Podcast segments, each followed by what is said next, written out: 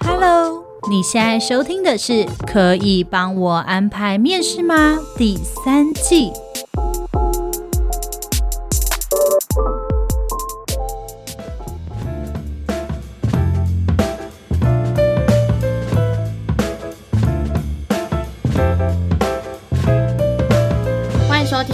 天的《可以帮我安排面试吗》，我是主持人恋恋。嗨，大家好，我是 Agnes。我们这一集呢，要来录年后转职的题目。这一集的题目就叫做“年后转职拼加薪，对抗通膨一起来”。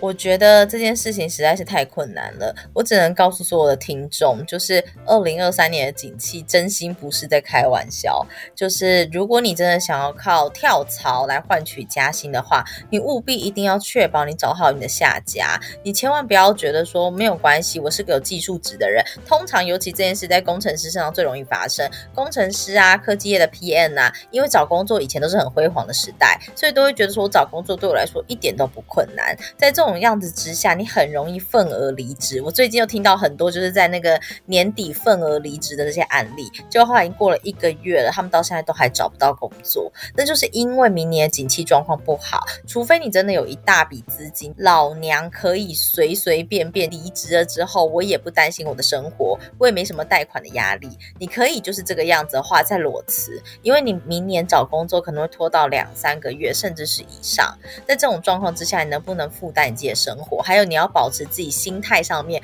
不要太焦虑，这是很困难的。这是跟景气是有关系，跟个人能力可能是没有太大关系。所以没有找好下家的状况之下，非常非常不建议大家随便用离职或者转职来为自己加薪。最好的状况当然是跟原公司谈加薪啦。但如果你公司最近在裁员，你千万不要淌这个浑水，你可能就会变成下一波裁员名单。嗯，没错，而且呢，因为我们这一次呢要讲年后转职嘛，所以我们就来看了一下，说，诶，其实因为每一年到年后啊，都会有一些新闻出来，就会说大家怎么样对于未来啊转职潮啊，对于可能有要去国外工作的人啊，或者说有人是要回国啊，这些有一些调查，我觉得结果蛮有趣的，可以跟大家分享一下，就是在农历年后，你想要换工作嘛，这个比例非常高，诶，就是将近九十五趴。的人说他们想要换工作，那这一些人呢就说：“哎，你想换工作？那你开始找了吗？”竟然有高达四十一趴的人已经开始找工作了，所以代表其实很多人在年前啊就在找工作了。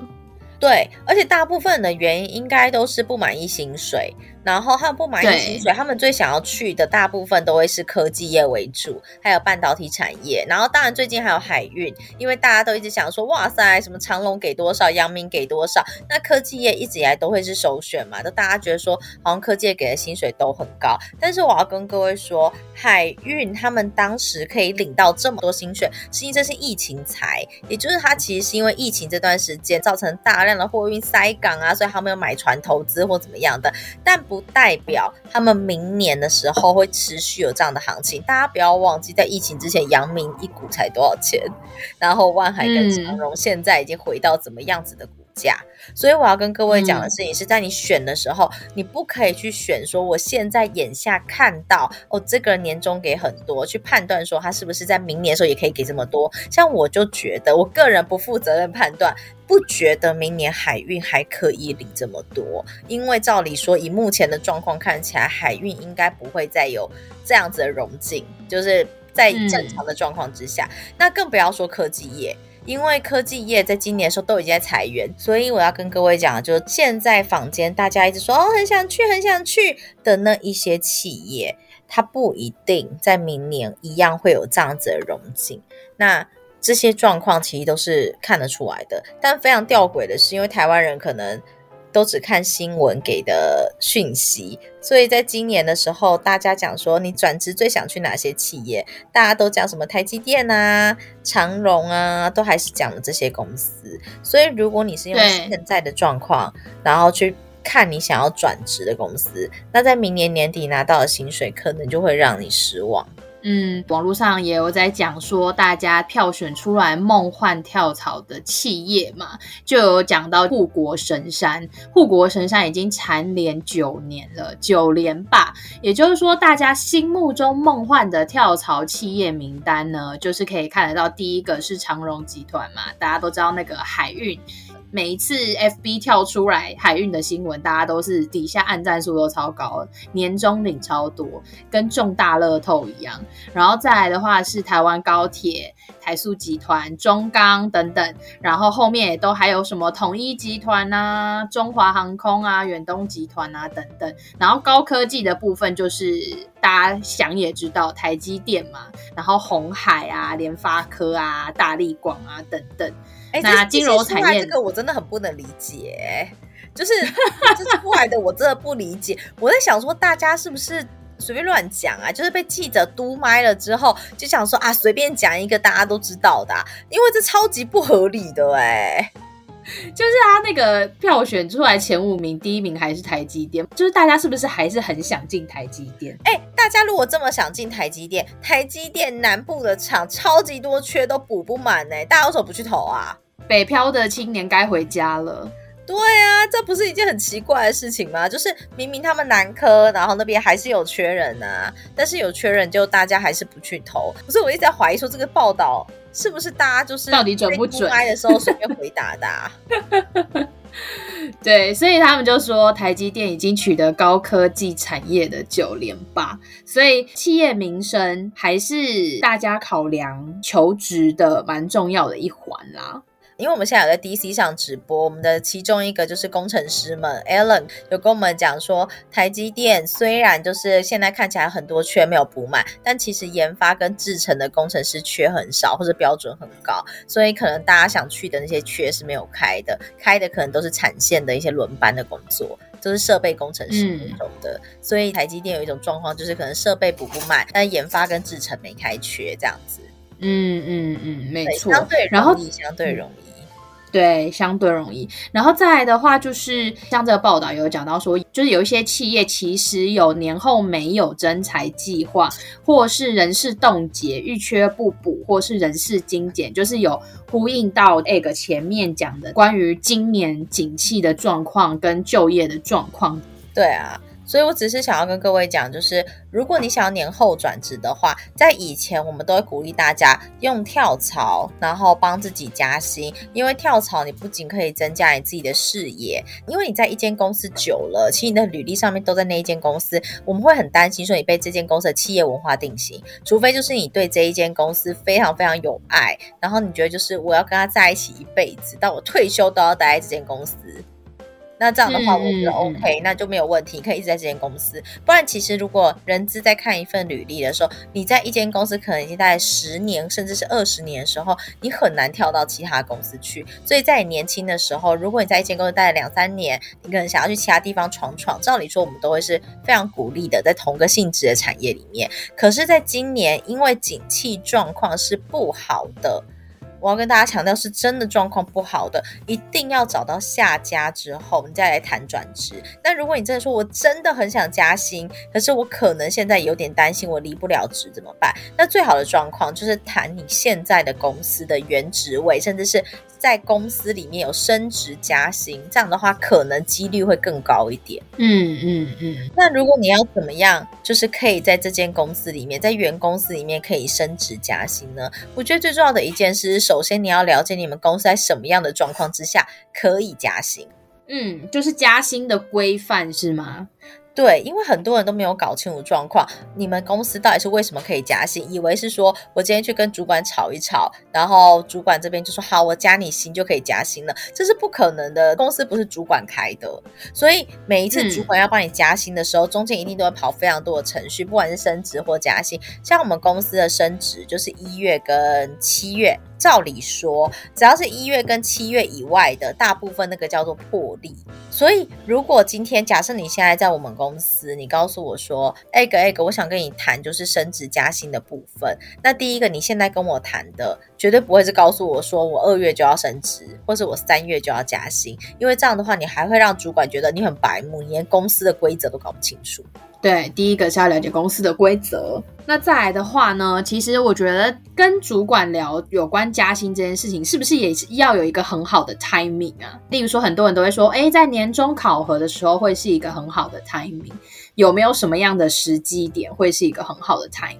大部分公司都是看考绩，这是真的。所以你一定要知道公司考绩在什么时候，因为年终会有一次，就是中间的中，再是年终，就是 year end 也会有一次。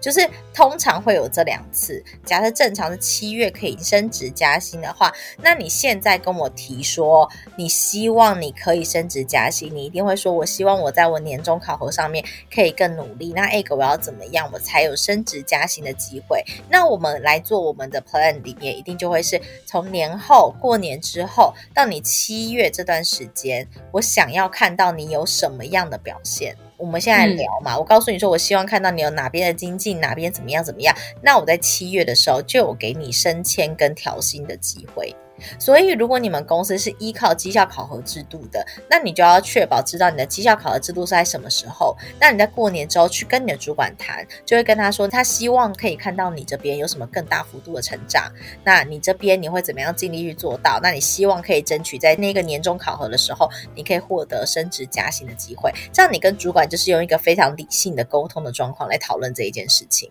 嗯嗯，对，所以如果公司是依靠绩效考核的，你用绩效考核的方式去跟主管说，对主管来说，他压力也比较不会这么大，因为主管会担心说，我现在不给你升职加薪，你明天就要走吗？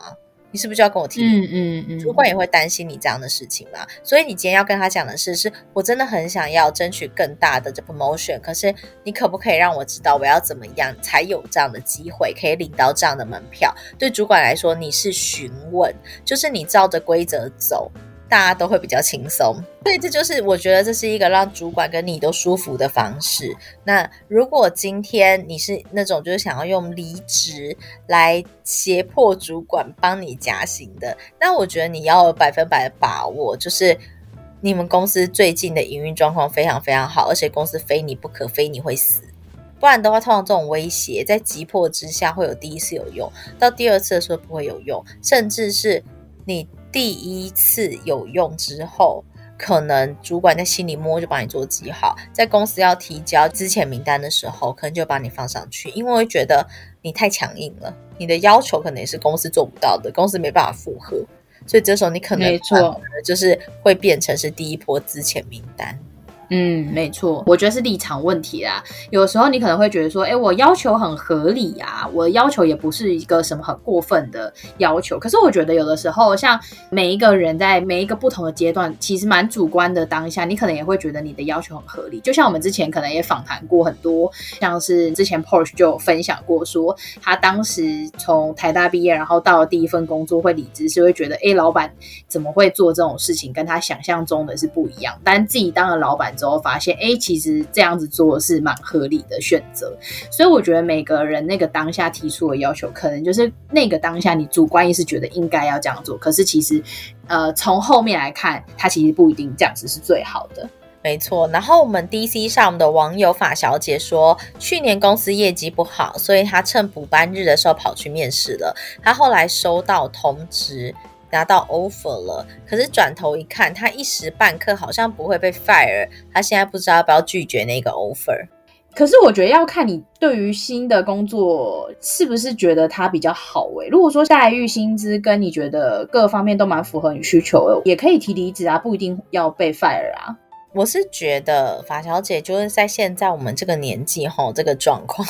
我工作是没有在看兴趣的，我一定是先看说薪资待遇好不好，跟这间公司有没有比现在这间公司大。因为你现在在你现在原先这间公司，你知道有个最大的问题就是你的公司是没有业绩的，它没有业绩，没有营收，那。这是一个很大的警讯。如果那间新的公司 offer 可能就算跟你现在差不多，比现在好一点点，但你知道那间公司的营运状况是有比你现在好的，那的话，我会建议你可能提早跳船。可能会稍微好一点，但是呢，你要小心一件事情哦，因为我们遇过很多人有水土不服的状况，像现在这个景气之下，如果你选择跳船，你又马上水土不服，要找到下一份工作会相对的比较困难。那这就是你要考虑的地方了。也就是如果真的你在那间公司水土不服之后，你有没有办法马上找到下一个目标？法小姐这边更正了，她说她个人没有达到预定目标，公司实际上还有营收靠其他业务，那就要看你这条线会被收掉啊。如果你们这条线岌岌可危，那也不行。所以其实主要就是看你这一条线有没有被收掉的可能。所以，其实我觉得，大家如果真的要谈年后转职，然后你真的很想要知道说你要怎么样可以离开的话，我都还是要跟大家再三再三的讲，就是你的年后转职是一定要确保说，你今天转职之后，在那间公司你可以待得安稳，那间公司不管薪水、福利、待遇都可能比你现在安定很多。那这时候，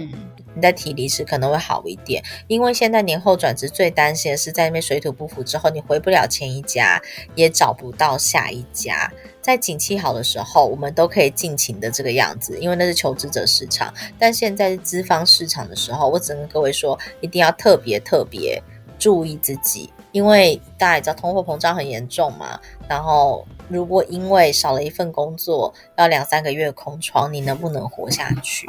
这就会。非常非常的重要，所以像我们的网友们都开玩笑，就说他们都不敢请假，因为怕老板发现说原来他不在公司也没差。也有网友说他连生病都不敢，因为发现公司会发现说原来还可以营运的这么好，那我们就可以少掉这个人力了。所以大家都很因应 的方式诶，我觉得。哎，讲到年后转职嘛，我们其实也找到另外一个就是资讯，蛮有趣的，也可以跟大家分享一下。你因为刚刚讲到兔年年后转职，很多人都开始投履历。其实企业啊，他们在初步筛选履历的时候，有一个统计数据说，企业的人资或用人主管平均他初步筛选一封履历，平均会花上一百零七秒，也就是。不到两分钟的时间，他就会筛选掉一份履历。所以其实履历对大家来说还是还是非常重要的一件事情。那其实他讲到履历的部分，就是会讲到说企业的人资他们在筛选履历的依据啊，就像是学历的部分，然后自传。然后履历照片、希望待遇跟主修领域，这些都会是他们挑选的依据。比较前五名是这一块，然后再来的话呢，就是企业他们最在意求职者有哪一些呢？其实我觉得我们之前我们公司就是有一些报道，我们也问过企业这样相同的问题。然后呃，我觉得不同产业不约而同的结果都会是第一个，他们都很在乎。责任感，这一份调查的责任感占比有七十二趴，就是他们很在乎求职者是不是具备责任感。再来是配合度，那第三名是抗压性跟稳定度，然后再来第五名是学习意愿。呃，另外还有一些考量的能力条件，还有像是解决问题的能力呀、团队合作的精神啊等等。但我其实觉得，就是在面试的过程中，适时的展现出来你过往的经历，用过往经历的例子展现出来这些人格特质，其实还蛮重要的。就是在面试的过程中，大家要记得好好的发挥自己的长才。我觉得我们今天的这一集呢，它可能不像就是平常我们很开心跟大家说，大家年后转职啊，我们要什么样 tip 啊，我们现在要怎么做？那完全就真的是因应二零二三年的景气状况，所以我要跟各位讲的是，大家一定要特别特别注意，就是在这个是资方的市场的时候，求职者一定要先为自己就是找好后路，这样的话对你比较好。我也不太建议今年用跳槽的方式来转职，我会建议大家最好是在自己的公司。里面根据绩效考核的制度，跟主管说你想争取到更多的 promotion，这样的话你在转职上面你就不需要到就真的到外面去找工作，你可以在你熟悉的环境里面，然后拿到更好的 promotion。我觉得这是今年二零二三年我会给大家年后转职或是加薪的方法，